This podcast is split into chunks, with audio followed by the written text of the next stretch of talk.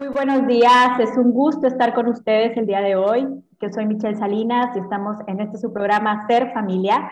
Y bueno, pues muy afortunada de tener con nosotros, aparte del equipo de Sport City, estoy con Mónica Sánchez y Aranzazú Cebadúa, ¿verdad? Buenos días. Buenos días. Buenos días. Buenos días, un gusto, un gusto coincidir. Em, y bueno, pues el día de hoy, eh, pues como cada miércoles, vamos a estar hablando de, temas muy relevantes y considero que eh, el día de hoy vamos a darle gran hincapié a la salud en especial en las mujeres, ¿sí? Aprovechando que, pues, que estamos por ahí como muy reflexivos hoy en día en, en los aspectos de salud, ¿sí?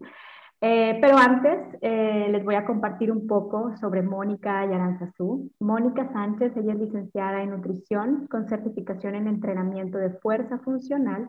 Actualmente labora en Sport City, eh, en la clínica Nova, ¿sí? en el departamento de nutrición y activación física. Y Aranzazú es licenciada en nutrición con especialidad en nutrición deportiva y certificada en entrenamiento de fuerza.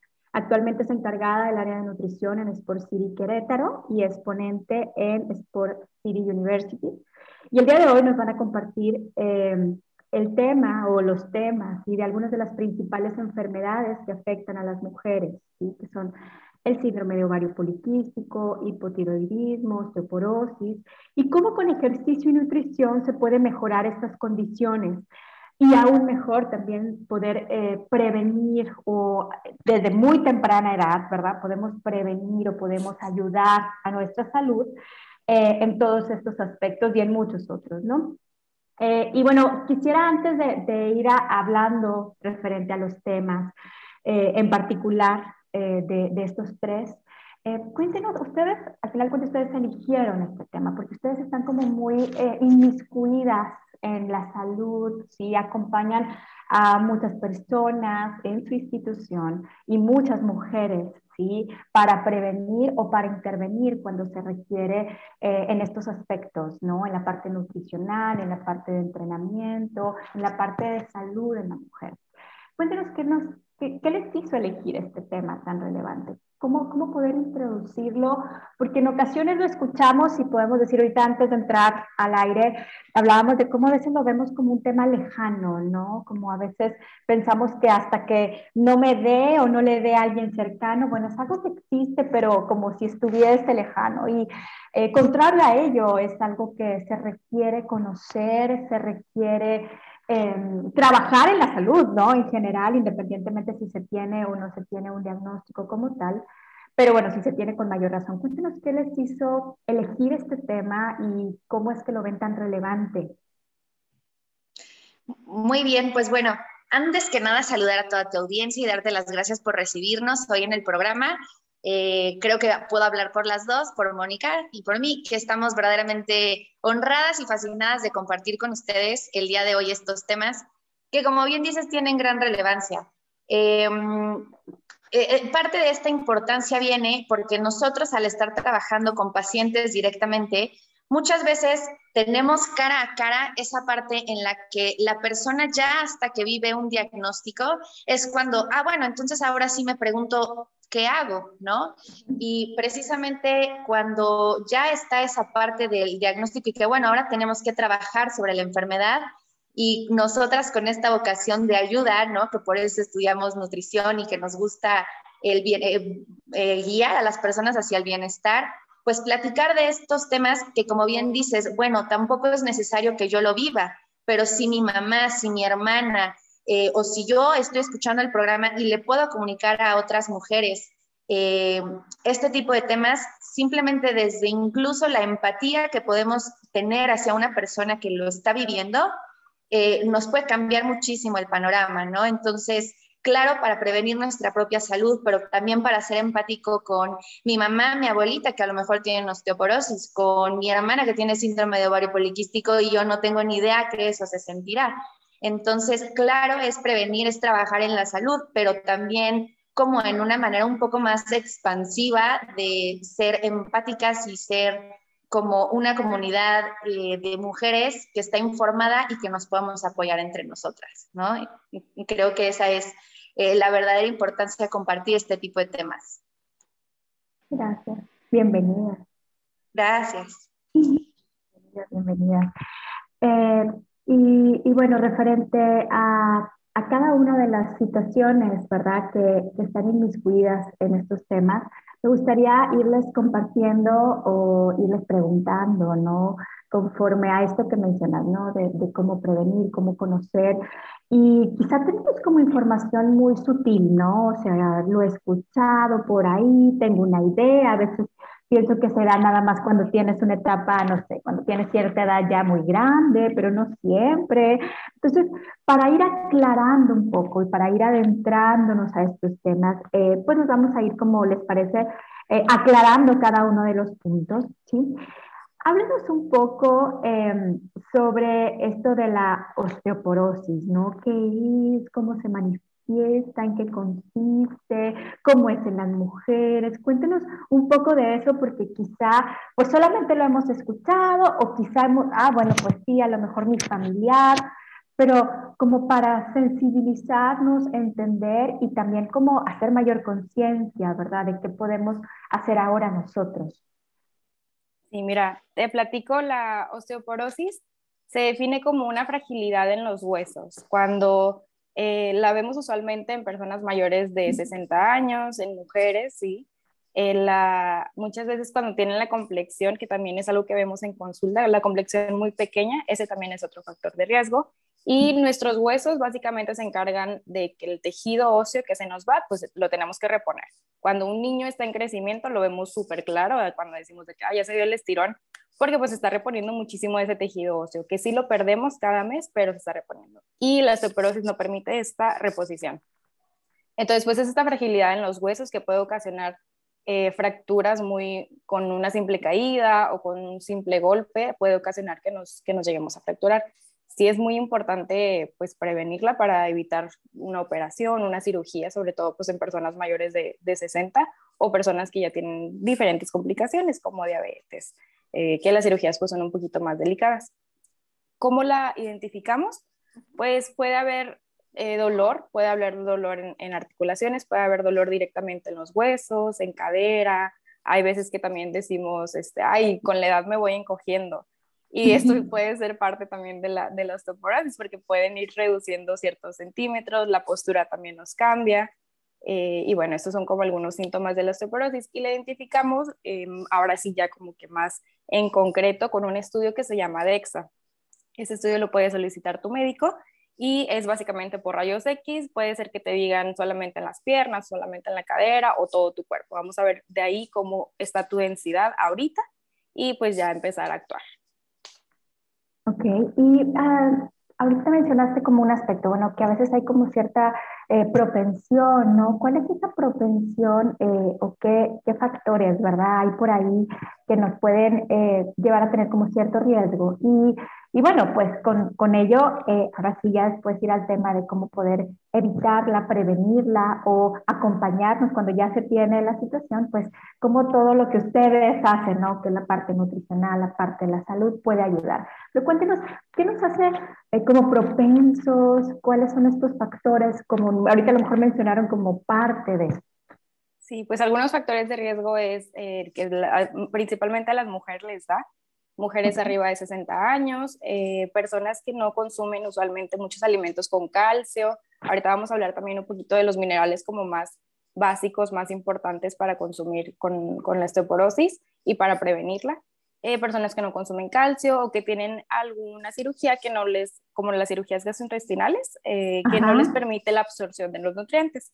Entonces, pues ahí ya a lo mejor sería necesario algún suplemento o estar como muy, muy apegados a nuestra dieta, a nuestro plan de alimentación para que no ocurra esto. ¿Y cómo se puede evitar o prevenir, ahorita que mencionabas, cómo se puede ahí como apoyar en ese sentido?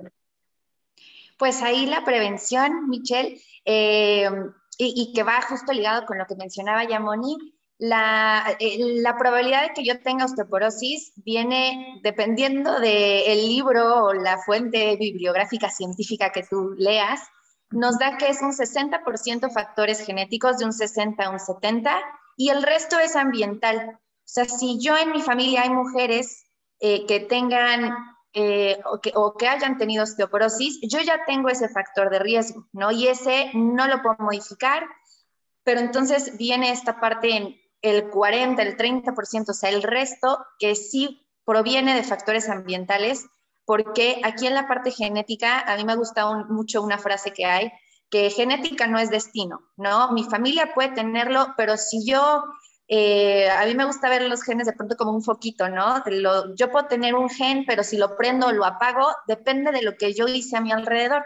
Entonces, esos factores ambientales, que son los que sí podemos tomar control, principalmente son tres, son factores hormonales, eh, fisiológicos, pero del estilo de vida que ahí sí podemos sacar y sacar y sacar información y platicarles muchísimo, pero para poder abarcar todos los temas que queremos hoy, pues nos vamos a tener que ir como lo más resumido, pero con el, eh, eh, sí con la recomendación de que si llegamos a tener mayores dudas, porque ya lo tengo, porque como decía hace rato, alguien que yo conozco lo tiene, sí es súper recomendable, súper importante la atención profesional y súper personalizada, ¿no? Pero entonces, ¿qué podemos hacer con respecto al estilo de vida? Son tres cosas importantes, alimentación, ejercicio físico y la exposición al sol. Em, la exposición al sol porque es nuestra principal fuente de una de las vitaminas más importantes para los huesos, que es la vitamina D. Y esta la podemos obtener también de los alimentos, pero cuando yo como, por decirlo de una manera muy sencilla, cuando yo como vitamina D, difícilmente voy a alcanzar lo que necesito de la dosis diaria de vitamina D. Necesito también exponerme al sol.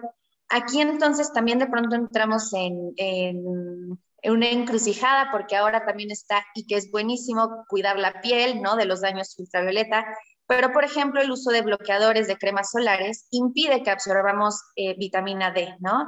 Entonces, si nosotros tenemos una exposición moderada de unos 10, 15 minutos al sol sin cremas solares, eh, a lo mejor tapando tu carita, que luego también la cuidamos mucho, ¿no? Eh, podemos tener un poco más, una dosis mayor de vitamina D.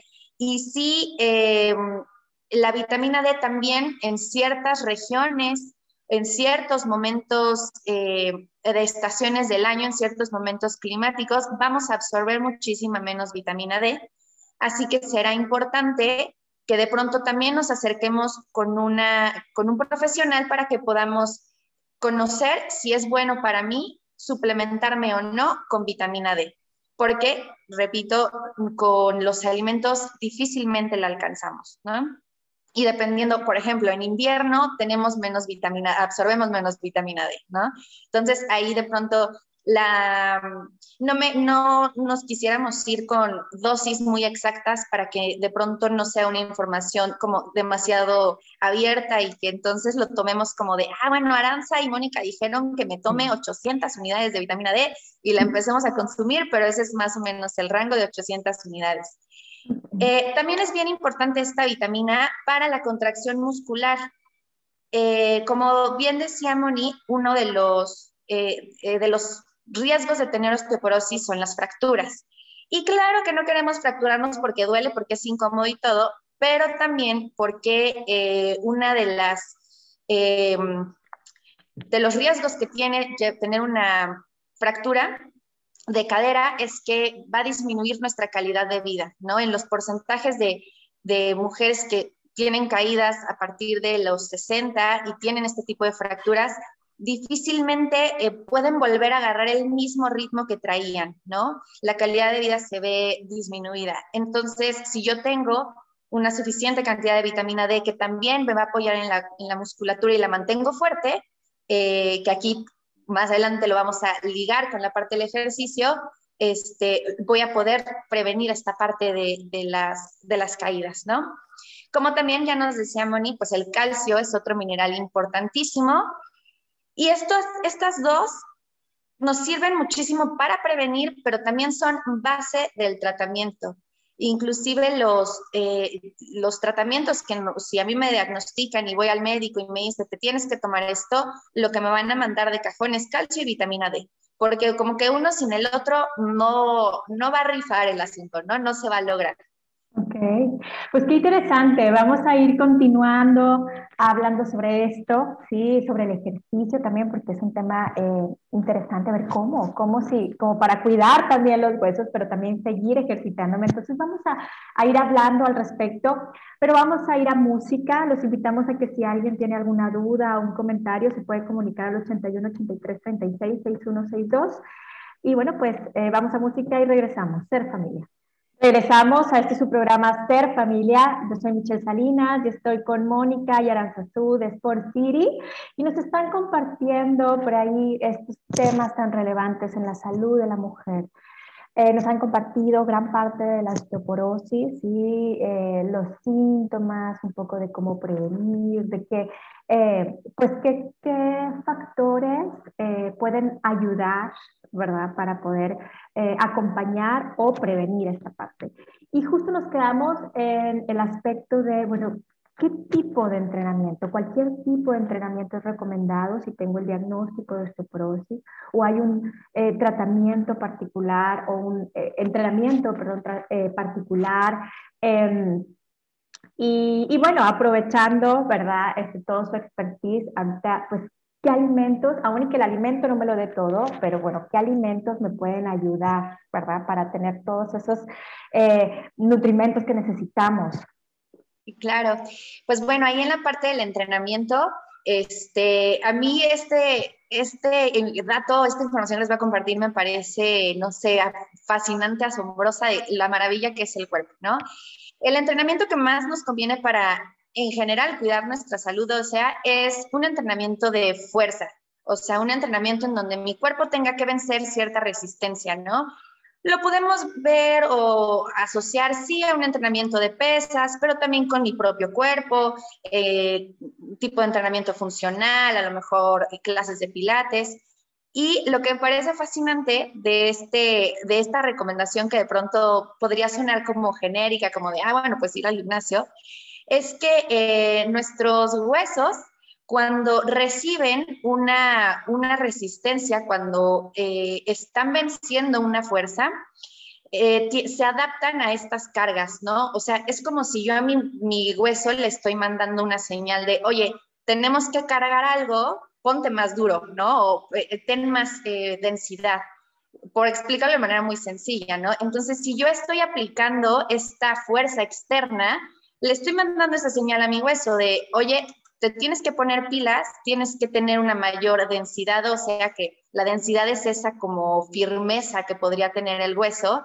Y, eh, y de esa manera entonces, como lo decíamos antes de iniciar el programa, desde que yo soy muy joven, desde que soy niño, eh, tener esta, eh, aplicar este tipo de fuerzas, de cargas hacia mi estructura ósea, me va a permitir mantener una salud ósea, o sea, sí de niños, pero de jóvenes, y es en donde mayor densidad ósea voy a tener, porque a partir de cierta edad, inevitablemente, como decía Moni, se va perdiendo, ¿no?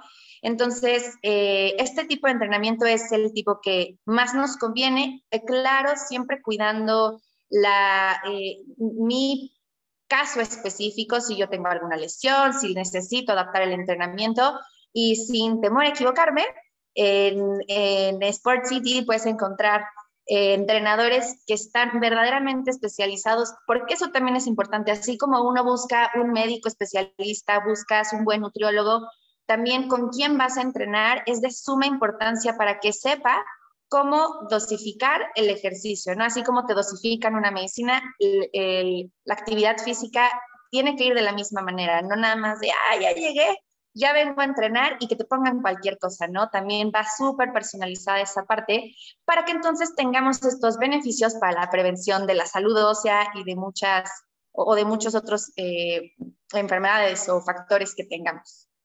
¿Y esto que compartes es a nivel preventivo o también hay como, comparten eh, pues el entrenamiento ya cuando ya tienes el diagnóstico? Porque quizá a lo mejor alguien que nos esté escuchando dice, bueno, pero ¿cómo me dices eso si mi hueso, o sea, lo que no quiero es lastimarlo, ¿no? Saber cómo, qué tipo de ejercicio fuerza, porque quizá ya teniendo el diagnóstico o a lo mejor estando en una edad particular o en una situación particular, ¿cómo es? A ver, danos un ejemplo, denos un ejemplo de cómo ya teniendo el diagnóstico, qué tipo de ejercicios pudiesen ser.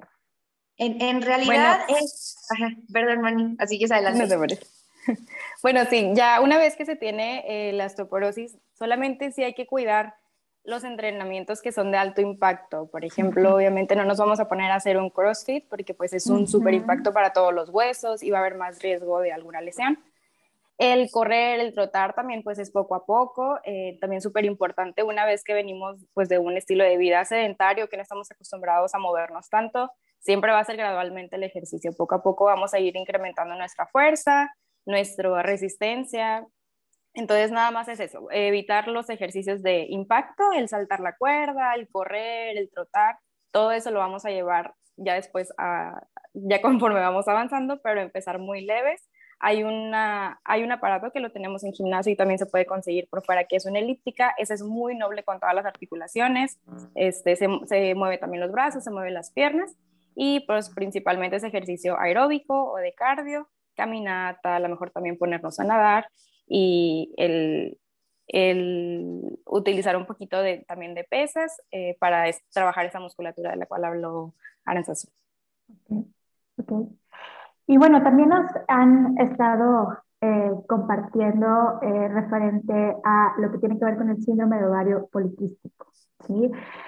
Háblenos un poco al respecto para conocer, sí, o sea, qué significa, cómo es, qué síntomas o qué efectos, cómo, cómo se identifica, para entender un poco más y después ver cómo la alimentación y el entrenamiento también nos puede apoyar en ese sentido.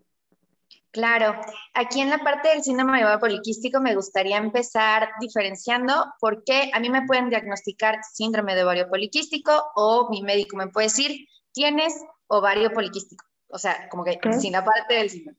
Y ahí la diferencia eh, eh, cuando es el síndrome de ovario poliquístico, que lo abreviamos como SOP, cuando es SOP es, hay un, desequilibrio hormonal de eh, las hormonas reproductivas, ¿no? tenemos una mayor cantidad de andrógenos, que las mujeres producimos andrógenos, pero es una hormona, por decirlo un poco más de los hombres, como más masculina, que nosotros ya la producimos, pero es cuando tenemos una cantidad mucho más elevada. Y lo que sucede ahí es que precisamente por esta actividad, todos los meses que ovulamos, pues de nuestro ovario se va soltando como poco a poquito va saliendo un óvulo hasta que se libera y hace todo su caminito. en, en, este desequilibrio hormonal, ese óvulo no se alcanza a desprender, se queda pegadito y entonces se empieza a quedar como si fuera una bolsita ahí de, de hormonas, ¿no? Y entonces mes con mes se van acumulando. Entonces se queda un, un ovario de un lado, perdón, un óvulo de un lado, luego del otro, y así entonces es, eh, esas bolsitas se convierten en quistes y por eso es poliquístico, ¿no? Porque se van haciendo varios.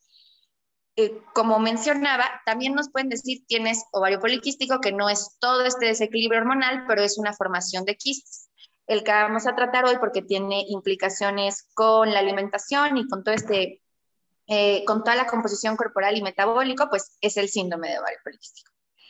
Em, como ya decía, e, este desequilibrio nos va a provocar quistes, nos puede eh, dar dificultades para quedar embarazadas, eh, nos provoca mucho más vello en zonas que comúnmente son más como de hombre, ¿no? en barbilla, en rostro, acné, eh, pérdida de, pelo, la caída del cabello, dificultad para perder peso o una facilidad este, de aumentar peso que todo mundo estaría peleada con ella, ¿no?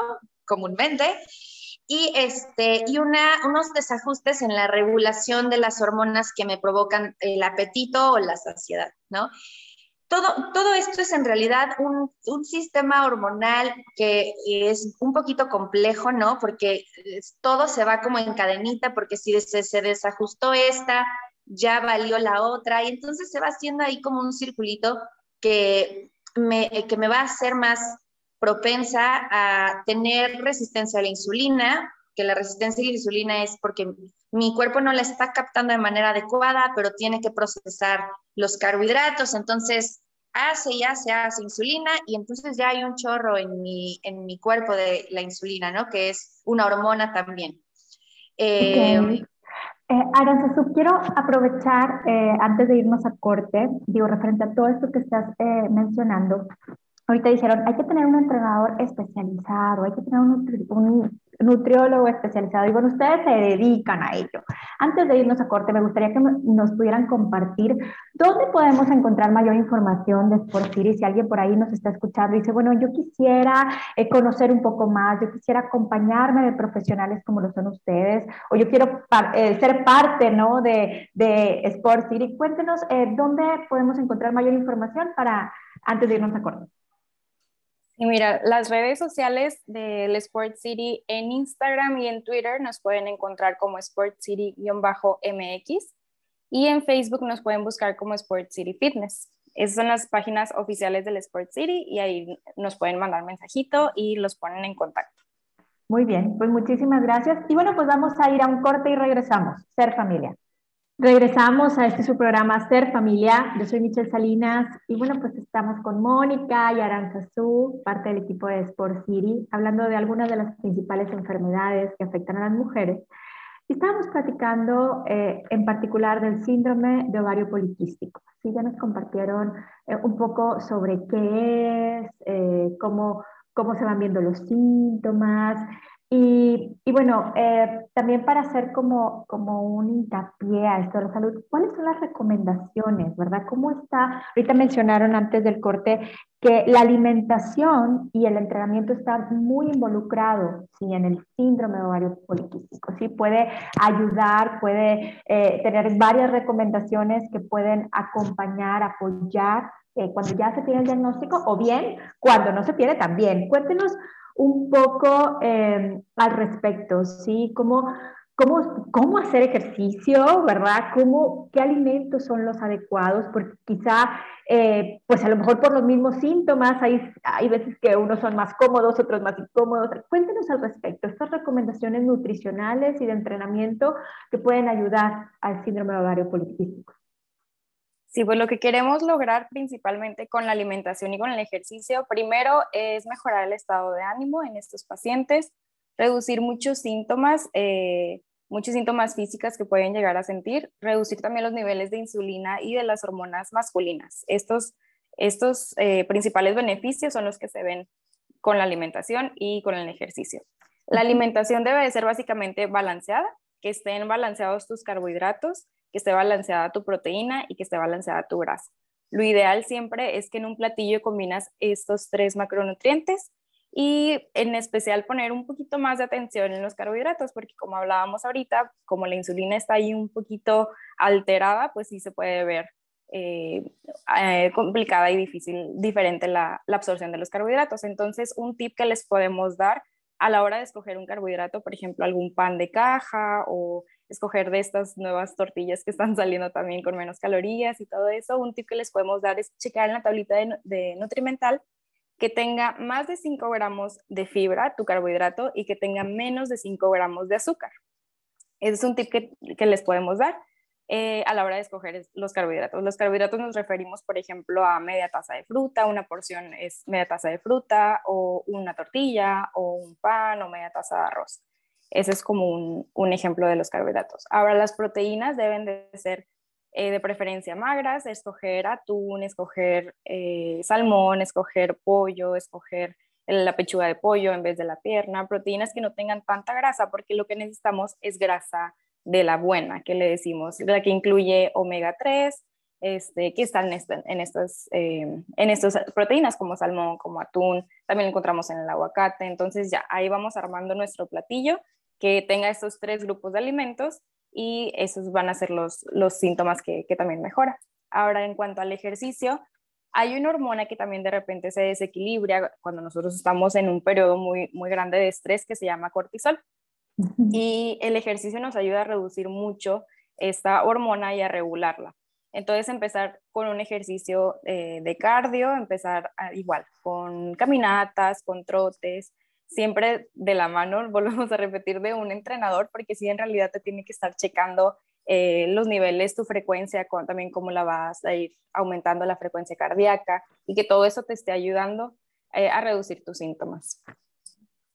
Y ahorita que mencionaron la parte de, de un entrenador uh, hay de profesional, con alguien que nos acompañe, un médico, porque a veces pueden haber, pues, no sé, suplementos o pueden haber ciertas cosas que, eh, pues, ay, este puede ayudar para tal cosa, ¿no? Pero sí, eh, esa parte, ¿qué pudieran compartirnos, no? De, bueno, a lo mejor en el mercado hay N cantidad de suplementos, de vitaminas y demás, eh, pero Cuéntenos la relevancia de poder eh, consultar con un profesional, con un médico, eh, con un nutriólogo especializado antes de, pues, de poder eh, tomar decisiones ¿no? de lo que se ingiere o lo que se hace. ¿Qué pudieran compartir al respecto?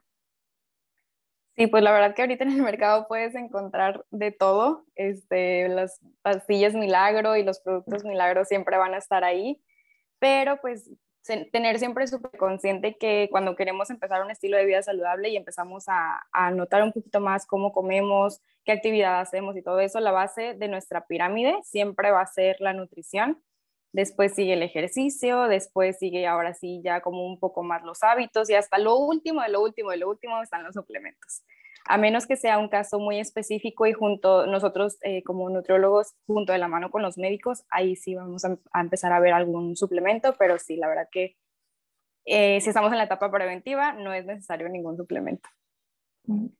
Y bueno, esto del ejercicio, cuando ya se tienen los quistes, cuando ya está todo esto y a lo mejor hay cierta molestia, ¿hay algún ejercicio como más recomendado en, en la rutina o uno que se requiere como evitar un poco? Pues a menos de que haya algún dolor en el abdomen, ahí sí, eh, por ejemplo, que los quistes a veces pueden llegar a incomodar un poquito y no es de todo el día, pero a lo mejor sí por ratitos, ahí sí sería nada más como cambiar un poquito las posturas. Si estamos haciendo algún ejercicio como, con abdominales o algún ejercicio este, que, nos, que nos permita el doblar el abdomen y que estar presionando un poquito más ese nervio, pues ahí sí nada más sería como que, bueno, vamos a cambiar la postura, a lo mejor a una plancha en la que estás también trabajando el abdomen, pero de manera pues recta. Eh, nada más en ese caso, de ahí en fuera, ustedes pueden hacer ejercicio sin problema. Y bueno, ahora hablando sobre eh, si nos pudieran compartir del hipotiroidismo, ¿sí? que es algo que se escucha, que por ahí eh, conocemos a alguien o quizás si lo estamos vivenciando. Cuéntenos en las mujeres, ¿no? En particular, descríbanos cómo es esto del hipotiroidismo. Sí, eh, a veces escuchamos, eh, hay una enfermedad de la tiroides, pero eh, hay que diferenciar el hipotiroidismo. Cuéntenos cómo se manifiesta esta parte y cómo diferenciar esta parte de la enfermedad de la tiroides. Pues el hipotiroidismo es una enfermedad autoinmune. Tus propias células van a atacar a tus propias células, a tus órganos o están atacándote, ¿no? Entonces, es, nosotros tenemos el órgano de la tiroides más o menos a la altura del cuello, es como una mariposita, y lo que va a hacer es que ya no se está produciendo la hormona tiroidea. Igual esto lo podemos identificar con, con, pues más así, más exacto, con un estudio, que es un estudio de sangre, en los que va, un perfil tiroideo en el que va a, a arrojar cuánta hormona estás produciendo. Y en realidad, pues el, rango de edad puede ser desde bebecitos que lo detectan hasta mayores de 60, 65 años. Mujeres principalmente también es una enfermedad que, que, se ve prevalentemente y también influye mucho la genética, como ahorita decía Aranza, no porque alguien en tu familia lo tenga significa que tú también lo vas a tener o que tú también lo vas a desarrollar, pero sí puede influir ahí un poquito la genética. Ok, ok. Y bueno, eh, en este sentido, eh, ¿hay alimentos, o sea, qué alimentos, qué parte nutricional eh, puede apoyar y acompañar al hipotiroidismo para, pues para estar mejor, ¿no? Y también hay alimentos quizá que perjudiquen a la tiroides o actividad física que influye, ¿sí? que, o que ayuda. Cuéntenos un poco al respecto. Pues bueno, aquí en la parte del hipotiroidismo, como en también eh, las otras dos enfermedades que hemos tratado, platicado, eh, lo primero, pero creo que en especial en el hipotiroidismo, es seguir y tomar adecuadamente el medicamento que nos prescriban, ¿no? Si bien la alimentación es una parte súper importante para ayudarnos a regular, en realidad en el hipotiroidismo, si no tengo un tratamiento adecuado, eh, no voy a lograr como una mejoría en esos niveles de hormonales que este, se desajustan por ahí. ¿Qué necesitamos? Tener un consumo adecuado de yodo, que es uno de los principales este, em, eh, micronutrientes que, vamos a, que está involucrado con la tiroides y que lo encontramos en la sal yodada, que es el más común que consumimos los mexicanos. También está en el ajo, en el perejil, en los pescados. La vitamina A, que la vitamina A está en el huevo, en la zanahoria, en las espinacas, en el camote, como en las cosas como naranjas rojas eh, son o vitamina A o precursores de la vitamina A.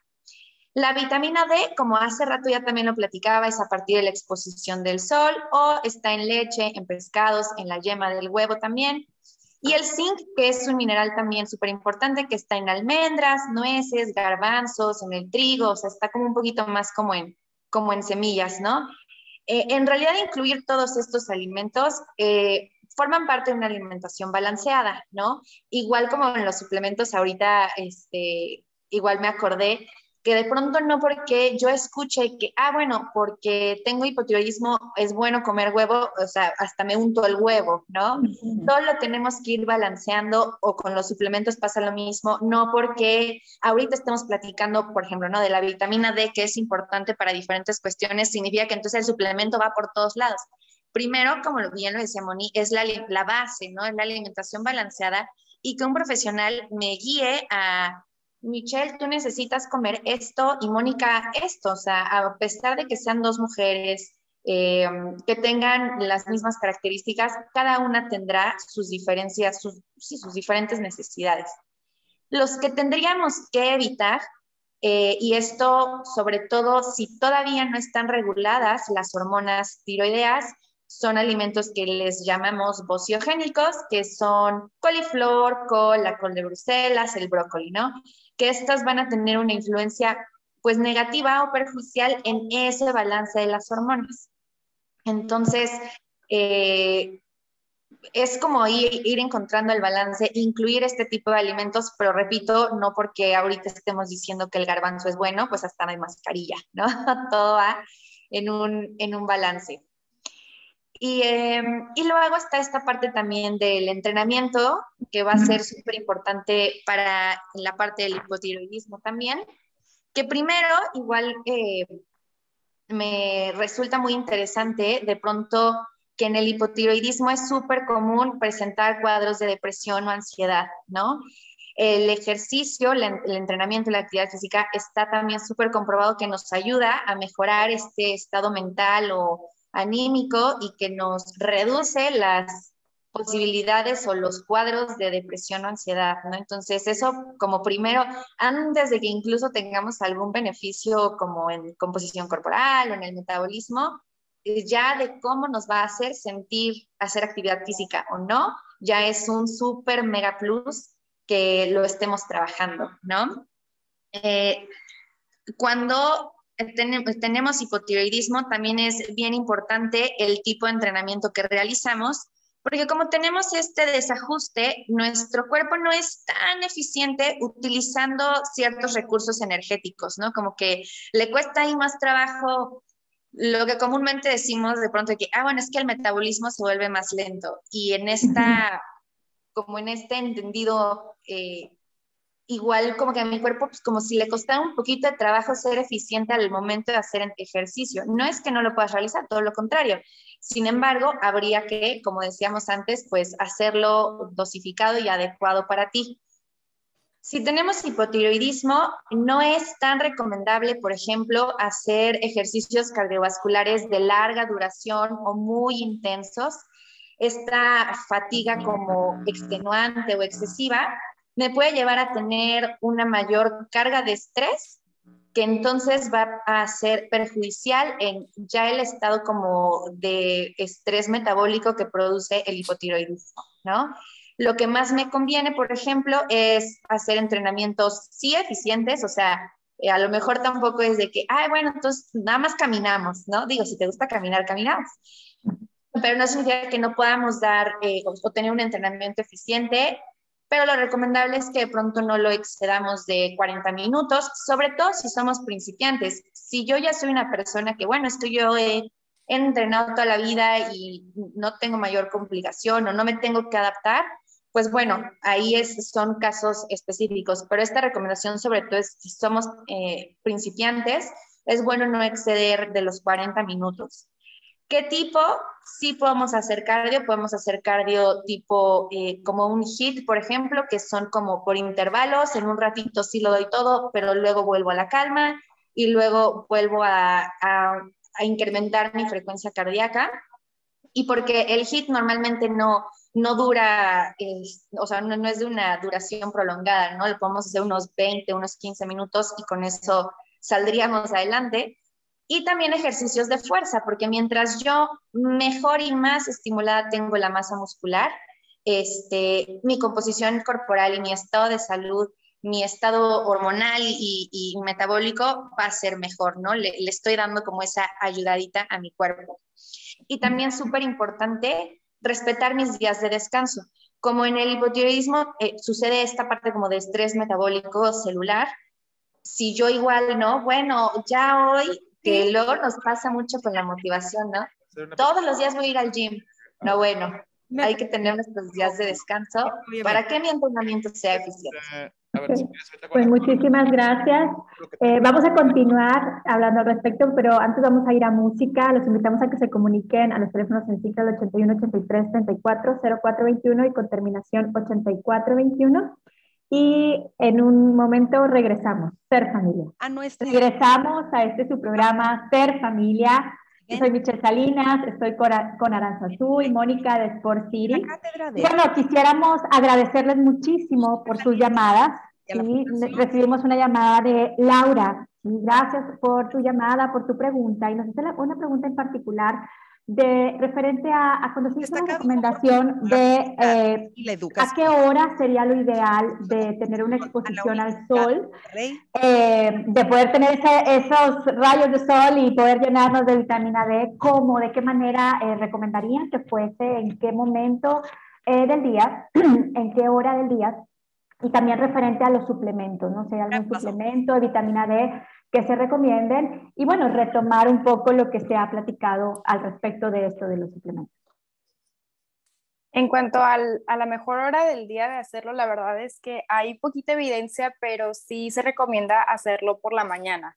Eh, la vitamina D es una vitamina liposoluble y puede actuar mejor después de una comida completa, así como les habíamos eh, dicho que incluir las grasas, las grasas buenas, la proteína y tu carbohidrato al desayunar, primera hora del día, segunda hora del día me voy a caminar y es la mejor, el mejor momento para, para poder incluirlo, tanto en suplemento como en o una caminata, si, me, si se absorbo el sol de manera así natural.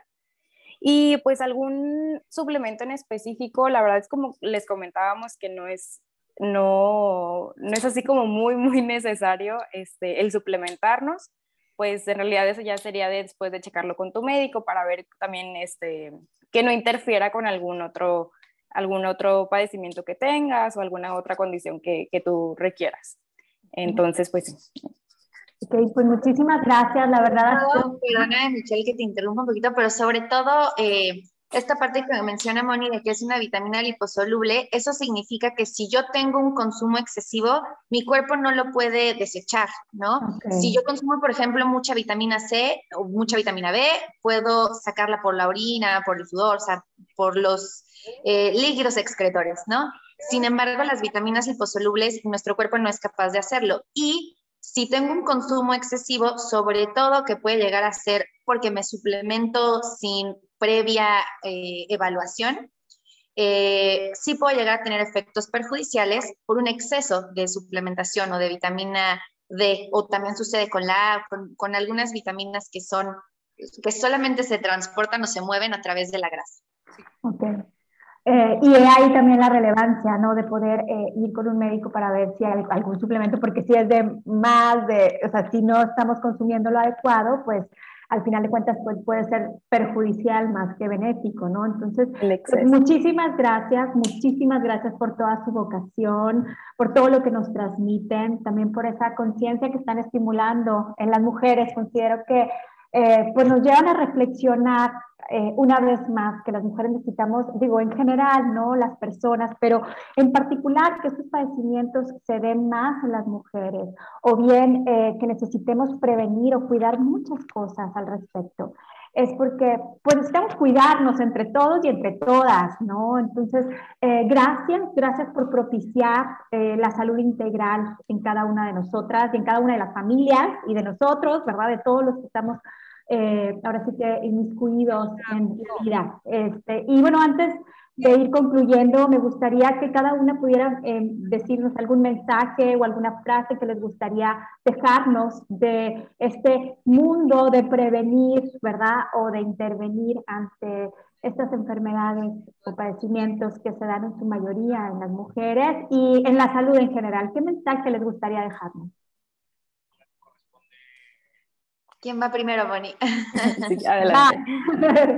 Este, pues bueno, como mencionaba al inicio, eh, esta parte de, también poderlo, poderlo hacer propio, pero de compartirlo, incluso eh, yo lo mencionaba hace un rato como entre mujeres, ¿no? Como tú le decías, Michelle, pero incluso también hacer consciente y parte de también de, de la salud integral a, a mi pareja, a mi papá, a mi abuelo, ¿no? Este, eh, eh, creo que esta parte de la, de la salud, mientras más nos involucremos y estemos más integrados, pues entre todos nos podemos ir cuidando un poquito más o teniendo una mayor conciencia de, eh, de cómo cuidar esta parte, ¿no? Y sobre todo cuando llevamos dietas familiares. Yo no, yo les digo a mis pacientes, bueno, es súper difícil que si yo tengo X condición, yo coma súper diferente que toda mi familia, ¿no? Es mucho más amable, es mucho más fácil, más rico incluso de llevar cuando mi familia también está dentro de ese esquema de, salud. Entonces, a pesar de que tengamos condiciones específicas, hacerlo de manera familiar, integral, eh, nos beneficia no solamente a la salud física, sino también a la salud mental. Entonces, a cuidarnos todos. Sí, pues así es. Y nosotras como profesionales de la salud, pues encantadas de compartirles toda la información necesaria para cuidarse.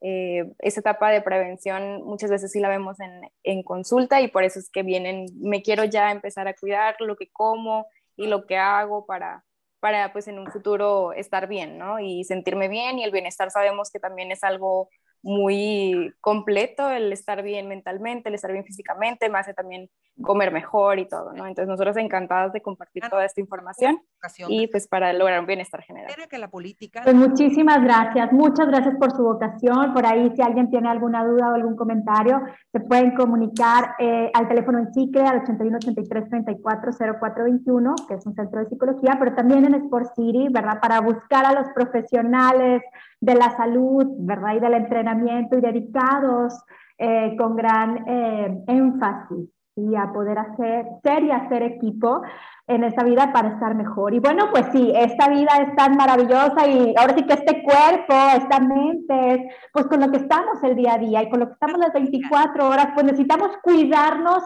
mucho, amarnos mucho y una forma de hacer práctico este amor a nosotros mismos y este combustible emocional, físico, eh, espiritual, cognitivo, pues es justo con cosas como las que nos acaban de compartir. Y no solamente los padecimientos, sino en general en la vida, cuidarnos con la parte nutricional, con el entrenamiento, con la parte emocional. Y pues bueno, gracias, gracias por recordarnos el valor de la vida. Y pues bueno, a todos, eh, pues los esperamos el siguiente miércoles en este su programa Ser Familia. Muchísimas gracias, Aranzazu y Mónica. Muchas gracias a ustedes también por invitarnos y a todos los que estuvieron escuchando el programa y nos dejaron eh, entrar ahí a sus casitas, a su coche, en donde nos escucharon. Participaciones. Muchas gracias. Un abrazo y bueno, pues los esperamos en el siguiente programa Ser Familia.